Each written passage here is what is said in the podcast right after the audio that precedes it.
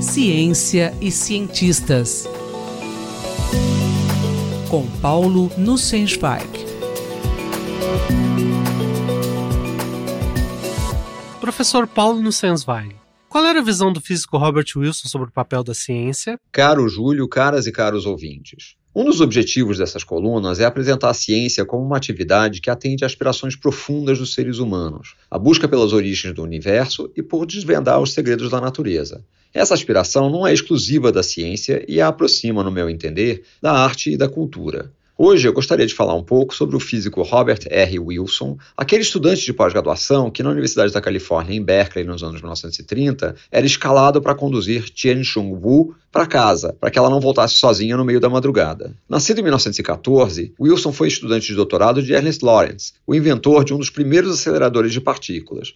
Wilson desenvolveu a teoria e desenhou alguns dos mais eficientes ciclotrons durante seu doutorado. Após o doutorado, ele foi para a Universidade de Princeton, onde desenvolveu o método original para realizar a separação isotópica de urânio radioativo. Isso levou Robert Oppenheimer a recrutá-lo em 1943 para trabalhar no projeto Manhattan, em Los Alamos, onde, antes de completar 30 anos de idade, foi encarregado de chefiar o grupo de ciclotron do projeto. Em agosto de 1944, Oppenheimer o encarregou de chefiar toda a divisão de pesquisa do projeto. Em maio de 1945, após a rendição da Alemanha nazista, Wilson questionou se a construção das bombas atômicas não deveria ser interrompida, porém não teve sucesso. Após as explosões em Hiroshima e Nagasaki, ele ajudou a organizar uma associação de cientistas de Los Alamos e lançou um manifesto pelo controle internacional da energia atômica.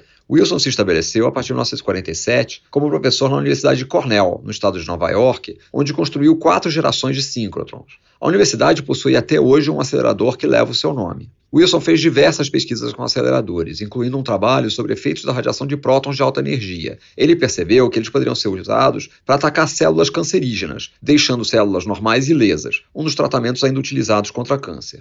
Mas Robert Wilson se estabeleceu mesmo como um grande arquiteto e construtor de grandes aceleradores. Em 1967, ele foi encarregado de liderar o projeto do maior acelerador de partículas dos Estados Unidos, o Fermilab. Wilson partiu de um projeto da Universidade da Califórnia em Berkeley, com custo estimado em 350 milhões de dólares, com previsão de sete anos para sua construção. Ele resolveu dobrar a energia prevista, encurtar o prazo de construção para seis anos e previu ser capaz de construir o acelerador por 250 milhões de dólares. Sua visão ousada, desafiadora, atraiu os melhores físicos e engenheiros da área para trabalhar no projeto. Você pode falar um pouco sobre a liderança de Wilson na construção do Fermilab?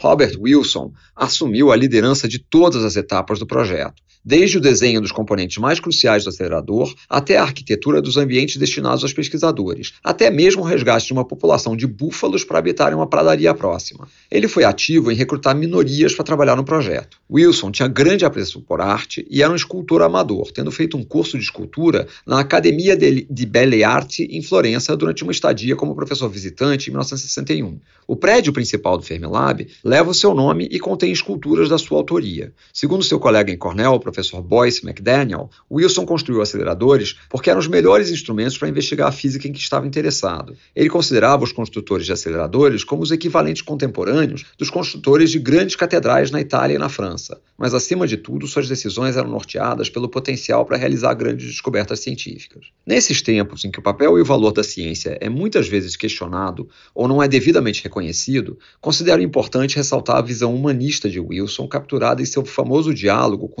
senadores do Comitê do Congresso Norte-Americano para a Energia Atômica, em abril de 1969. Ele apresentava os argumentos para que aprovasse a construção do Fermilab. Os membros do comitê eram simpáticos ao projeto, mas queriam argumentos para convencer os colegas no plenário. Um senador lhe pergunta se o novo acelerador poderia servir de alguma forma para a defesa militar do país. Wilson responde com toda a honestidade que não. O conhecimento gerado com o novo acelerador estaria associado apenas com o seguinte: somos bons pintores, bons escultores, grandes poetas, quero dizer, todas as coisas que realmente veneramos e honramos em nosso país e que nos fazem patriotas. Nesse sentido, esse novo conhecimento tem tudo a ver com as noções de honra e patriotismo, mas não tem nada a ver diretamente com a defesa do país, exceto por fazer com que ele mereça ser defendido. O professor Paulo Nussensweig falou comigo, Júlio Bernardes, para a Rádio USP. Ciência e cientistas.